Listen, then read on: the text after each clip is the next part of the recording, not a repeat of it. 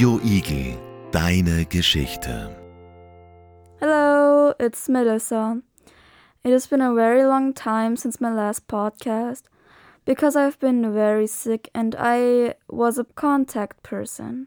I had to stay home for two weeks. Two weeks not in school sounds pretty fun, right? But it isn't. You still have to learn at home, and sometimes you're not even prepared.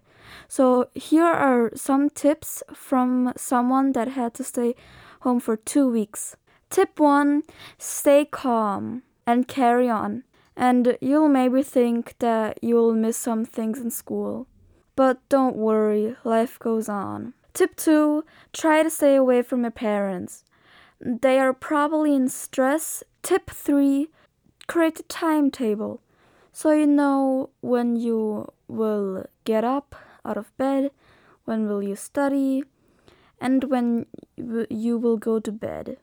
And I guess sleeping is as well a important rule. Tip 4 always stay positive. Call your relatives or your friends and see how they are doing. Do something positive. Tip 5 always stay in touch with your friends.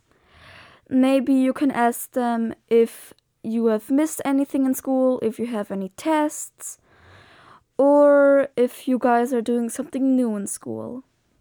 And tip five and a half if you need some inspiration, or if you're just bored, just listen to our podcasts. And the most fluffiest, cutest, best tip ever have your pets around. If you have any cats, then that's the best weapon against COVID. Pet them the whole time, and then all of your sickness is cured. My cat really likes to annoy me when I try to sleep. He really likes to meow in my face, and then I have to get up, give him food, but then he's like, No, I don't want that. And then he comes back to me and meows. That's really annoying sometimes, but still very cute. They've helped me in very hard times, so I still love them. Bye bye. And stay positive. Radio Igel. Radio Igel.